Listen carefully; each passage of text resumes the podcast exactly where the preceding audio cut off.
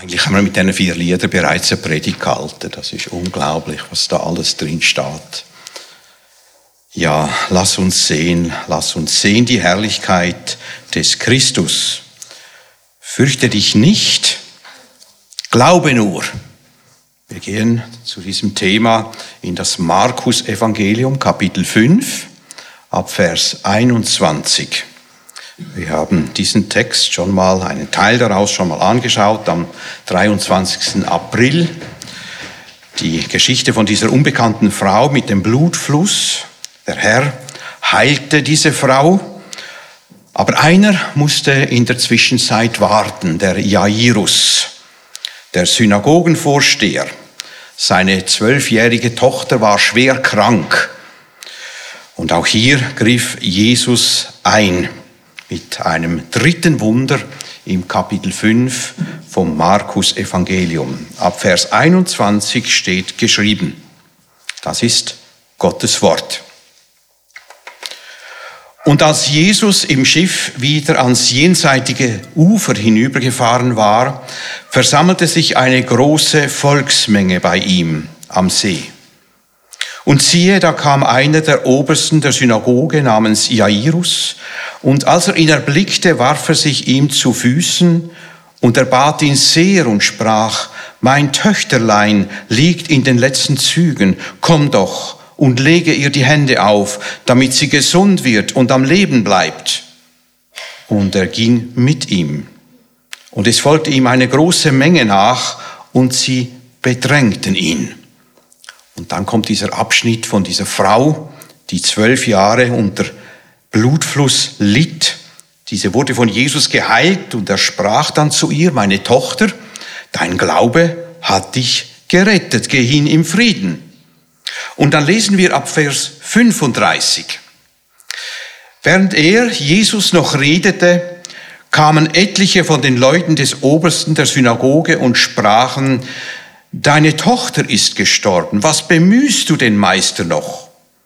Sobald aber Jesus das Wort hörte, das sie redeten, sprach er zum Obersten der Synagoge, fürchte dich nicht, glaube nur. Und er ließ niemand mitgehen als Petrus und Jakobus und Johannes, den Bruder des Jakobus. Und er kommt in das Haus des Obersten der Synagoge und sieht das Getümmel, wie sehr sie weinten und heulten. Und er geht hinein und spricht zu ihnen, was lernt ihr so und weint? Das Kind ist nicht gestorben, sondern es schläft. Und sie lachten ihn aus. Nachdem er aber alle hinausgetrieben hatte, nahm er den Vater und die Mutter des Kindes mit sich und alle, die, welche bei ihm waren, und ging hinein, wo das Kind lag. Und er ergriff die Hand des Kindes und sprach zu ihm, Talita, kumi, das heißt übersetzt, Mädchen, ich sage dir, steh auf. Und sogleich stand das Mädchen auf und ging umher. Es war nämlich zwölf Jahre alt. Und sie gerieten außer sich vor Staunen. Und er gebot ihnen ernstlich, dass es niemand erfahren dürfe und befahl, man solle ihr zu essen geben. Soweit Gottes Wort. Er möge uns die Augen öffnen, dass wir ihn und seine Wunder verstehen, wie wir gesungen haben. Lass uns sehen, lass uns sehen die Herrlichkeit des Christus, wenn dein Wort verkündigt wird. Wir wollen bekennen, Jesus ist der Herr. Ja, wir wissen, dass alles, was hier geschrieben steht, von Gottes Wort, ein, Gottes Geist eingegeben ist. Gottes Reden unterrichtet uns in der Wahrheit, bringt uns auf den richtigen Weg und erzieht uns zu einem Leben nach seinem Willen. Wir machen drei Überschriften heute. Eigentlich könnte man es ganz einfach machen mit drei Stichworten, die dann auch in der Predigt vorkommen. Für Bitte, für Glaube, für Sorge ist eigentlich zu einfach, das ist ja schon im Kopf, oder? Ich habe mich dann entschieden, Überschriften in Bezug auf die Beziehungen zu machen. Erstens, wer will, findet einen Weg zum Retter Jesus. Zweiter Schritt. Der Herr Jesus ist Ermutiger und Retter. Und zum dritten, du aber, gib den Geretteten zu essen. Ja, wer will, der findet einen Weg zum Retter Jesus. Immer. Wir gehen in Gedanken zurück 2000 Jahre an den See Genezareth. Wir stehen dort am Ufer. Da versammelt sich eine große Volksmenge bei Jesus. Stellt euch mal dieses Gedränge vor. Blickkontakt fast unmöglich. Ein Gespräch unter vier Augen, wirklich unmöglich. Und trotzdem, wer will, der kommt zu Jesus. Wer will, findet immer einen Weg zu Jesus, zum Retter Jesus. Es gibt keine zu großen Hindernisse auf dieser Welt. Wer will, findet sogar einen Platz zur demütigen Anbetung. So sehen wir es bei Jairus. Er war ein Oberster der Synagoge in Kapernaum Dort, wo Jesus in der Regel in die Synagoge ging. Also ich nehme an, Jesus war ihm bereits bekannt. Vielleicht hat ja Jairus schon das eine und andere Wunder miterlebt. Da kam also dieser Oberste der Synagoge namens Jairus und als er Jesus erblickte, warf er sich ihm zu Füßen. Da hat einer wohl verstanden, wer Jesus ist. Würden wir nicht alle auf diese Weise vor Jesus uns vor ihm niederwerfen, wenn er jetzt hier in diesem Saal erscheinen würde? Ungeachtet all derer, die schon hier sitzen oder stehen, wir würden uns vor ihm niederwerfen. Dem Jairus muss eine respektvolle, demütige Bitte nicht beigebracht werden. Und die Not ist für ihn so groß, dass es nur klar und logisch ist, dass er vor dem Einzigen, der hier noch helfen konnte, niederwirft, auf die Knie fällt. Er vertraut offensichtlich der Kraft von Jesus, ernsthaft, hoffnungsvoll Zuversichtlich bittet er für sein Töchterlein, die einzige geliebte Tochter, die ihm ans Herz gewachsen war. Er bat ihn sehr, sprach zu Jesus, mein Töchterlein liegt im Sterben, komme doch, lege ihr die Hand auf, damit sie gesund wird. Jairus bat Jesus sehr, dringlich. Das ist Fürbitte. Wörtlich steht hier, das Kind hat das letzte Stadium erreicht. In diesem Stadium kann die Hand des Rabbi Jesus bestimmt helfen. Seht einmal diesen großen Glauben, der damit rechnet, wenn nur Jesus die Hand auflegt. Das reicht. Der Evangelist Markus, der das geschrieben hat, der sonst in eher knappen Worten die Geschichten erzählt, nimmt sich hier Zeit für Details, Ergänzungen zu den anderen Evangelisten. Markus musste es ja wissen. Er bekam als Mitarbeiter von Petrus all diese Informationen im Detail beschrieben. Das Töchterlein lag in den letzten Zügen, definitiv auf dem Sterbebett. Kurz darauf war Jairus Tochter, man liest das im Matthäusevangelium relativ bald direkt, sie ist eben gestorben. Und nun staunen wir über ein Gottvertrauen, das damit rechnet, dass der Gottessohn Jesus sehr wohl helfen und retten kann. Bitte lege ihr die Hände auf, damit sie gesund wird und am Leben bleibt. Wer will, der findet einen Weg zum Retter Jesus. Das gilt auch, da gilt auch, diesem Gläubigen schenkt Jesus gerne ein offenes Ohr. Das war bei der blutflüssigen Frau bereits so und hier wieder. Jesus wollte helfen. Er wollte das Mädchen, dass das Mädchen lebt. Darum lesen wir in Vers 24, und er ging mit ihm, zusammen mit einer drängenden Volksmenge. Unterwegs heilte Jesus diese unbekannte kranke Frau. und sprach zu ihr, meine Tochter, dein Glaube hat dich gerettet. Darüber sprachen wir Ende April. Nun, die Heilung der kranken Frau muss einige Zeit gekostet haben, für Jairus wie eine Ewigkeit. Und die Not um das Mädchen verschärfte sich. Während Jesus noch mit der geheilten Frau im Gespräch war, kamen etliche, Vers 35, etliche von den Leuten des Obersten der Synagoge und sprachen, deine Tochter ist gestorben. Welche Entmutigung. Das sind jetzt wirklich Entmutiger. Hm? Jairus, deine Tochter ist gestorben. Was bemühst du noch den Meister? Sie ist gestorben. Und wir fragen, ja, warum nun plötzlich auf den Rabbi Jesus verzichten? Macht das Sinn?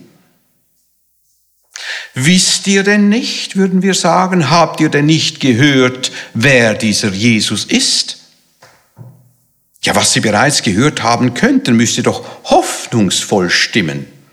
Er hat den Gelähmten geheilt zum Beispiel, die, die Mutter des Petrus geheilt und, und viele Wunder gewirkt, Heilungen, eine vollmächtige Lehre, so dass die Leute sogar sagen, das haben wir noch nie gesehen.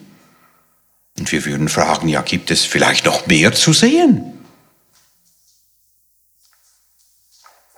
Aber da kommen die Boten und sagen, belästige den Meister nicht mehr. Die zeigen wirklich null Glaube. Bringt doch nichts. Belästige den, den Rabbi Jesus nicht mehr. Ja, für Kranke ist noch Hoffnung, solange sie leben, aber nicht für Tote. Wenn ein Mensch nicht mehr atmet, das Herz nicht mehr schlägt, dann ist doch der Mensch gestorben. Aber das hinderte Jesus nicht. Er achtete nicht auf diese Hiobs-Botschafter. Er will, dass auch Jairus nicht auf sie hört. Im festen Vertrauen auf seine Macht, auf sein Erbarmen als Erlöser und Arzt soll Jairus am Glauben festhalten. In einer anderen Übersetzung heißt es dort, Jesus aber beachtete diese Worte nicht weiter, sondern ermutigte Jairus.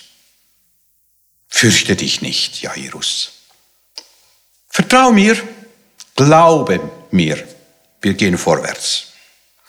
Jesus überhört die Panikmacher und sagt sofort, fürchte dich nicht. Schaut, der Herr Jesus ist ein Ermutiger und Retter. Das ist die zweite Überschrift. Möge er uns die Augen öffnen, damit wir ihn sehen, wie er wirklich ist. Nun, Jairus wusste ja nicht so viel über Jesus wie wir hier und heute. Uns ist Jesus gut bekannt als der wahre Gottessohn. Wir können weit zurückblicken, wir können die Schriften lesen. Er ist uns bekannt als der Auferstandene, der den Jüngern erschien mit den Worten, mir ist gegeben alle Gewalt im Himmel und auf Erden. Dem Johannes auf der Insel Patmos erschien er in einem weißen Priestergewand mit den Worten, fürchte dich nicht, ich bin der Erste und ich bin der Letzte. Ja, der Rabbi Jesus ist der Gottessohn, von dem Paulus schreibt, dass denen, die ihn lieben, alles zum Guten mitwirken muss. Ja, heute wissen wir doch viel klarer als die Jünger damals, Jesus Christus ist der große Retter und Ermutiger, Retter. Dafür musste Jesus ans Kreuz. Dort ist er gestorben. Er hat vollbracht, das haben wir übrigens gesungen. Alles wurde am Kreuz vollbracht. Alles ist vollbracht. Er wurde ins Grab gelegt, er war tot, er ist auferstanden und lebt, ist aufgefahren in den Himmel. Von dort sandte er den Heiligen Geist, hat ihn ausgegossen über uns Menschen. Gottes Geist, der Tröster, der Leiter, der Ermutiger. Und auch Jesus Christus ist der Ermutiger. In der Gegenwart von Jesus gilt darum grundsätzlich immer Glauben, Gott vertrauen wie Jairus, das ist immer richtig. Wer glaubt mehr als bloß im Kopf, wer Jesus im Herzen trägt oder an Jesus hängt, für den gilt auch immer, auch hier und heute, fürchte dich nicht. Das ist der Predigtschwerpunkt zum Mitnehmen heute. Etwas Unabsehbares, etwas Unberechenbares kann mir Angst einjagen. Aber diese Furcht darf ich ablegen. Wie Jairus. Ja, der Glaube des Jairus wurde hart auf die Probe gestellt. Aber er blieb in diesem Glauben fest. Nochmals kurz ein Blick in Parallelstelle Matthäus Kapitel 9, 18. Da schildert Matthäus so etwas wie eine Wiederholung der Bitte. Da sagt der Jairus, meine Tochter ist eben gestorben, aber komm und lege deine Hand auf sie, so wird sie leben. Und dann dürfen wir Wundersames beobachten. Jesus leitet ein Wunder ein. Ein sehr, sehr seltenes Wunder mit handverlesenen Zeugen. Er ließ niemand mitgehen als Petrus und Jakobus und Johannes. Petrus war dabei. Darum konnte er das so genau erklären, dem Markus. Der Markus war nicht dabei, aber Petrus hat ihm das erzählt, wahrscheinlich bis ins Detail. Und so berichtet er zum Beispiel Vers 38 von diesem Getümmel, wie sehr sie weinten und heulten. Und wie Jesus ins Haus ging und sagte, was lernt ihr so und weint? Das Kind ist nicht gestorben, sondern es schläft. Das Getümmel. Ein ungeordneter Mob, ein lautes Gejammer. Damals wurden Klagefrauen bezahlt, damit sie das veranstalten konnten. Und mittendrin Jesus, der sagt, das Kind schläft. Es ist nicht gestorben.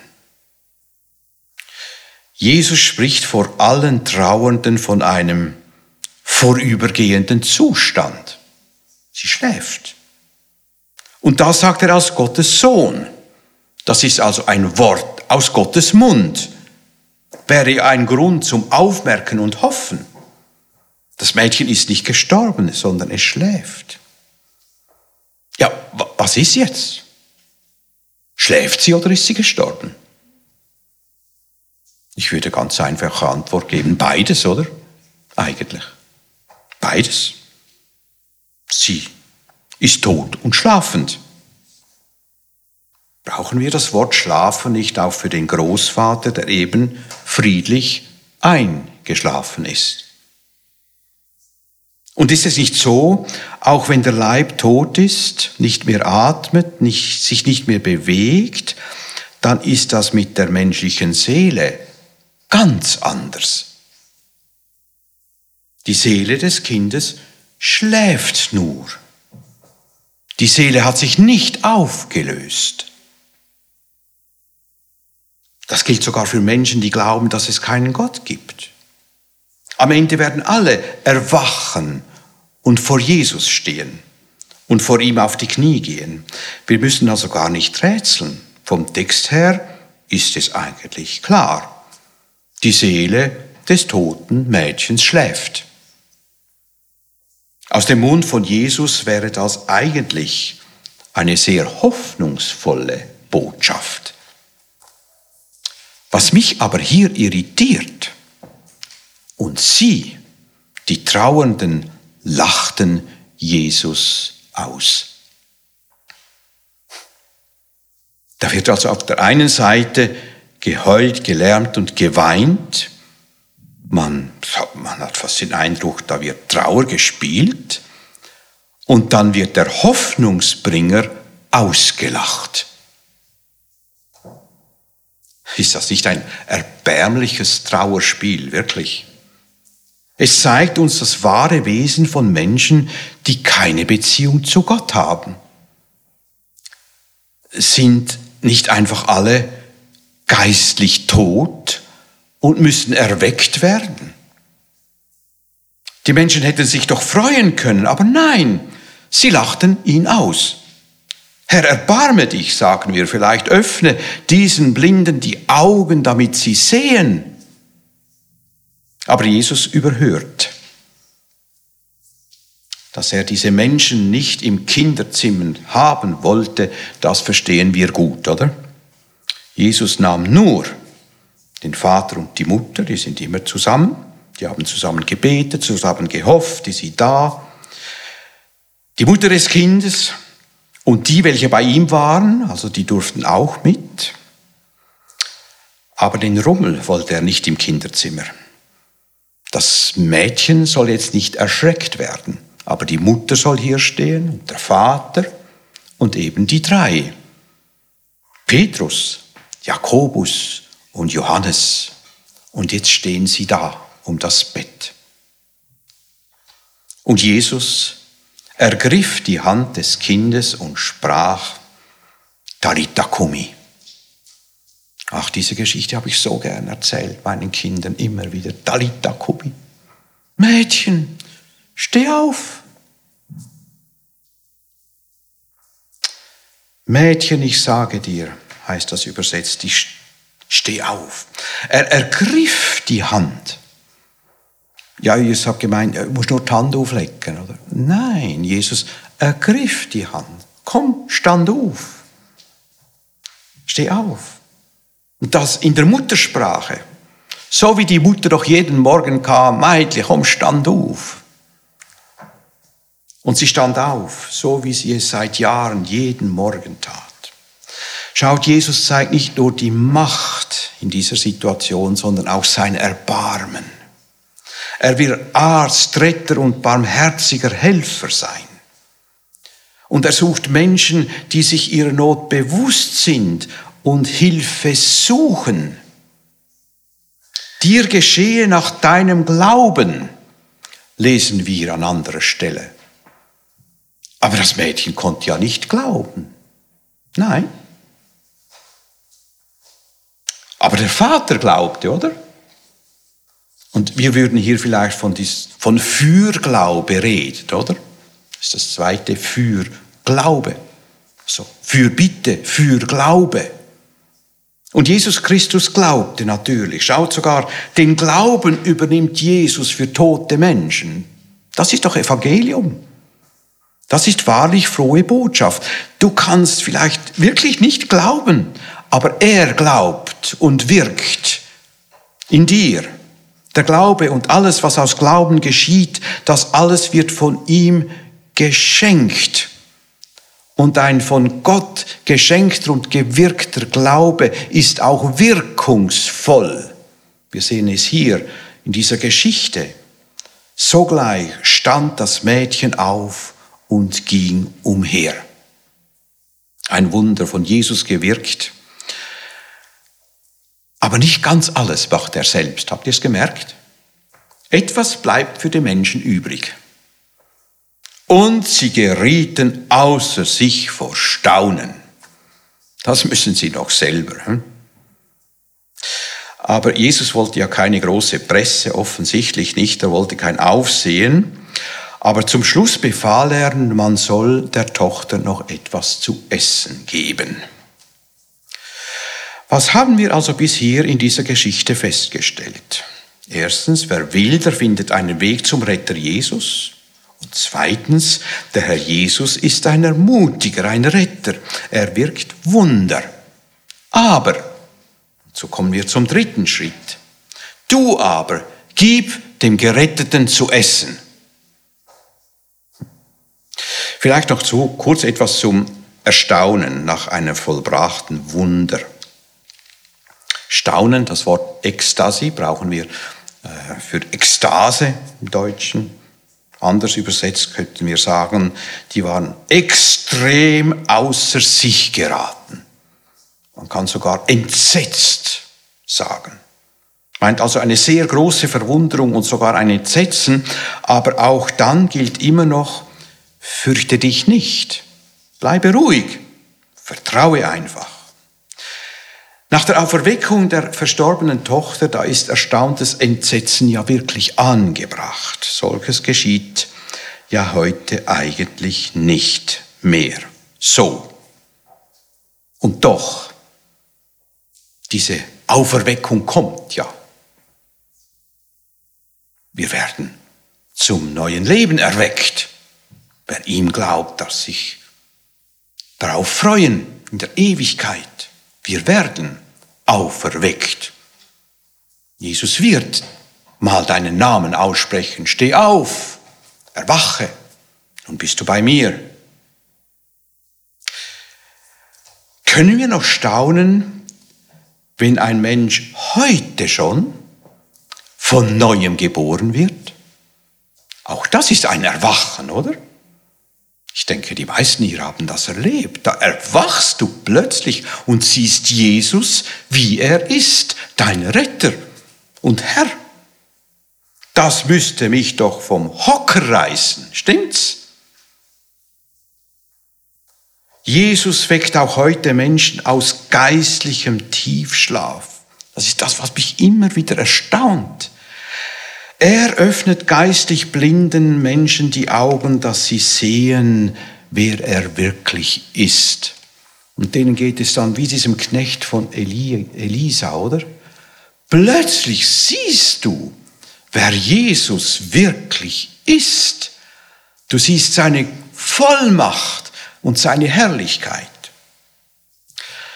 Die Augen öffnen, Jesus tut es immer wieder und ihm allein gehört auch die Ehre, immer. Und was auffällt, er tut es mit einzelnen Menschen, aber zu Tausenden, ja zu Millionen rund um den Globus bis heute. Es sind Einzelne, die der Herr Jesus sogar mit Namen ruft. Philippus, ich habe dich gesehen unter dem Feigenbaum, komm, folge mir nach. Oder Zachäus, ja, komm runter vom Baum, ich, ich will zu dir gehen, Zachäus. Oder Lazarus, komm heraus. Oder Dalita Kumi und, und, und. Jairus, staune und freue dich über das Erlebte, aber sorge dich nun auch um deine Tochter wie um ein Neugeborenes. Gib deiner Tochter etwas zu essen. Leben, ja, das schenkt Jesus Christus. Nur er kann das. Darüber kannst du staunen, aber vergiss nicht, staunen sollst du, aber kochen musst du selbst. Gib ihr zu essen. Lieber Bruder, liebe Schwester, gib dem Geretteten etwas zu essen. Bitte bleibe nicht beim Staunen. Du bist gefordert. Er, Jesus, wirkt das Wunder, auch eine Wiedergeburt. Du aber gib deinem Bruder etwas zu essen. Du hast einen Auftrag zur Fürsorge, für andere da zu sein. Und denke daran, der Mensch lebt ja nicht nur vom Brot allein, sondern von jedem Wort, das aus Gottes Mund kommt. Gib ihm auch Worte des Lebens, Brot des Lebens für die Seele. Das ist Fürsorge für die Seele. Also wir hatten Fürbitte, Fürglaube und es kommt Fürsorge. Aber wie kann ich für meinen Bruder, für meine Schwester sorgen? Geh mit ihm gemeinsam, geht gemeinsam zum Lehrer Jesus. Spitzt eure Ohren, öffnet die Augen Freut euch an seinem Wort. Wie ein Schüler mit einem Mitschüler hört auf den Lehrer Jesus und dann geht gemeinsam den Weg hinter Jesus nach. Das ist geistliche Fürsorge. Ich nehme den Bruder mit in seiner Not. Wir haben sichere Verheißungen in Gottes Wort, Grund zur Hoffnung in ihm. Lebe in dieser Hoffnung und sei ein hoffnungsvoller mit Christ. Sei ein Fürsorger. Jesus ermutigt Jairus, fürchte dich nicht, glaube nur. Das ist doch auch ein Wort an dich und an mich in aussichtsloser Situation. Bedenke auch immer wieder, so wie Jesus ein totes Kind aufwecken kann, kann er auch geistlich tote Mitmenschen zum Glauben erwecken. Dieses Wunder am zwölfjährigen Mädchen will genau, genau das zeigen, oder? aufzeigen und zum Gottvertrauen ermutigen. Auch wenn du warten musst, bleibe dran in der Fürbitte, im Fürglauben und in der Fürsorge. Fürchte dich nicht, glaube nur. Das Wunder übernimmt Jesus. Wir haben es gelesen, was die Leute glaubten. Jesus kann doch nichts machen. Es ist zu spät. Bemüht ihn doch nicht mehr. Das war ihr Glaube. Bist du auch so ein Miesmacher? Hat doch alles kein Wert. Bist du so ein Miesmacher? Auf welcher Seite stehst du? Bist du wie ein Jairus oder wie ein Botschafter von Jairus? Du und ich sind wir, sind entweder Ermutiger oder Entmutiger für Menschen, mit denen wir täglich zusammenleben.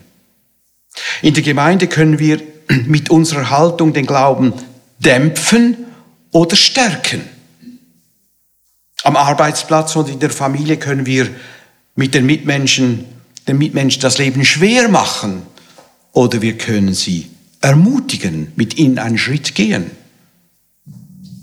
Fürchte dich nicht, vertraue doch einfach deinem Herrn Jesus. Diese Ermutigung können wir Christen doch eigentlich täglich weitergeben. Es gibt so viele Beispiele. Ich nehme nur drei aus der Mittwoch, Donnerstag, letzte Woche bei der Predigtvorbereitung. Drei Beispiele aus dieser Zeit. Da bekam ich ein Film von einem lieben Bruder, der wollte mich warnen. WHO, Weltdiktatur droht ich gedacht, ja, mag ja sein, oder? Aber müssen wir nun davor Angst haben? Nein, wirklich nicht. Natürlich nicht. Jesus Christus, das Lamm Gottes, öffnet die Siegel. Er ist der Löwe aus dem Stamm Juda. Er hat doch die Kontrolle auch über WHO und alle Politiker und überhaupt. Er kontrolliert das. Also, fürchte dich nicht vertraue ihm. Am gleichen Tag bekam ich ein WhatsApp aus Übersee.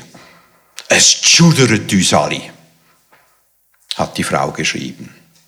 Sie ist schon seit Jahrzehnten in Kanada, aber sie schreibt mir, es schudert uns alle. Und da wurden schon Tränen vergossen. Warum?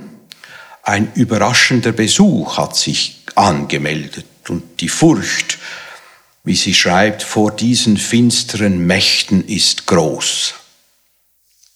Nun, da kann ich nicht ins Detail gehen, ich verstehe diese Ängste gut, kenne ich doch die Verhältnisse, aber gilt nicht auch hier, liebe Geschwister, Jesus wacht doch über all dem.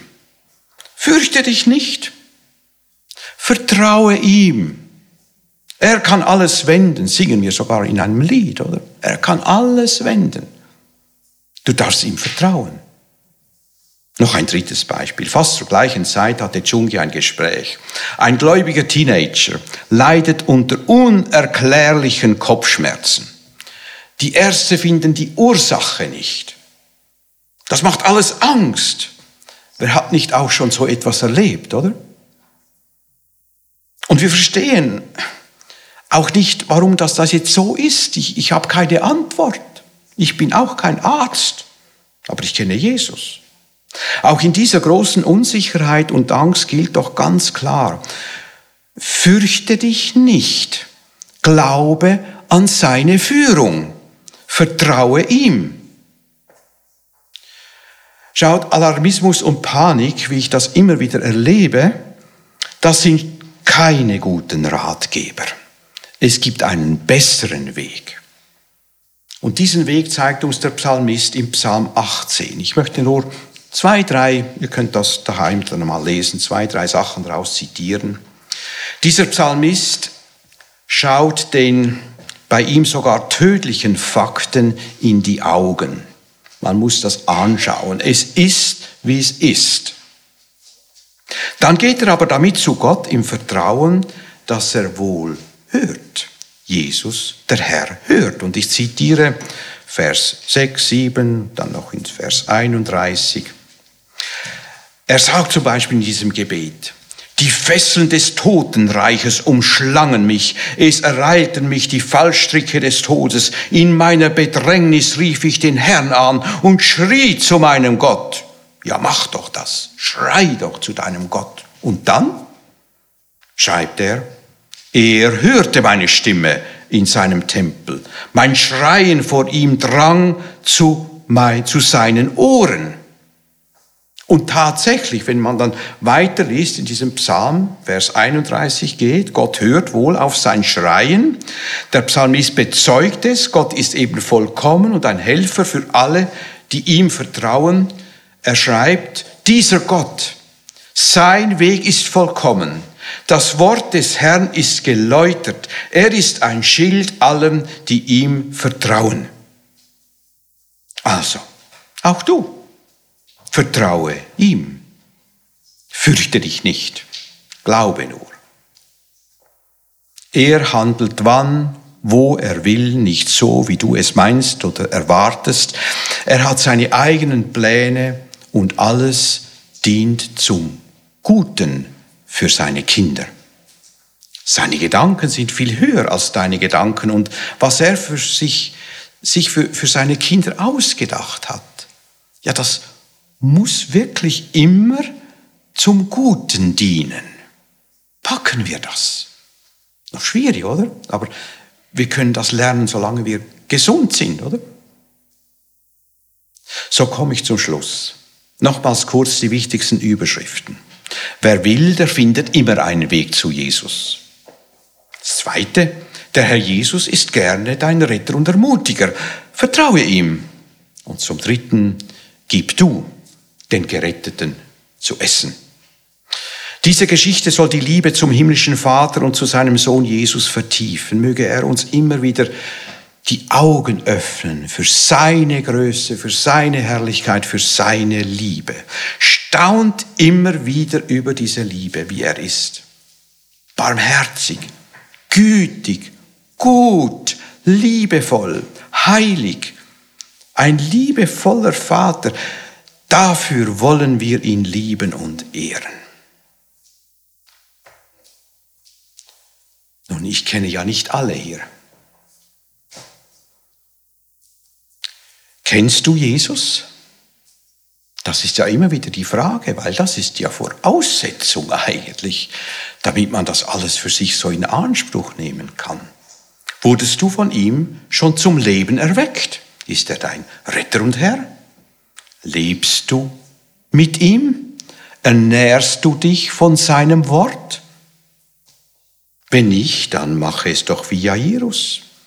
Geh vor Jesus auf die Knie Herr, rette mich heute. Wisst ihr, was er uns verspricht? Ganz einfach. Wer bittet, der empfängt. Herrlich, hä? Das ist unser Gott. Vertraue ihm. Wir beten miteinander.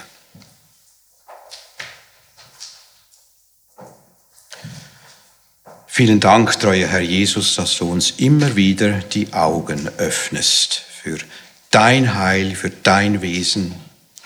Ja, mit deinem Wort und den Verheißungen erreichst du immer wieder unsere Herzen. Herzlichen Dank dafür, Herr. Danke, dass du uns auch immer wieder ermutigst. Ja, wir wollen dich mit den inneren Augen sehen und darüber staunen und dir folgen, den Nächsten ermutigen, Lebensbrot verteilen. Und Herr, wir wollen auch Ermutiger sein für die Trauerfamilie. Sei du mit jedem Einzelnen, das jetzt trauert. Herr, wir haben Schweres erlebt, immer wieder. Aber du bist der Gott allen Trostes. Danke, dass wir dich kennen dürfen und dass du mit uns bist, auch in den kommenden Tagen in dieser Woche. Dich, Herr Jesus, beten wir an und loben deinen Namen. Amen.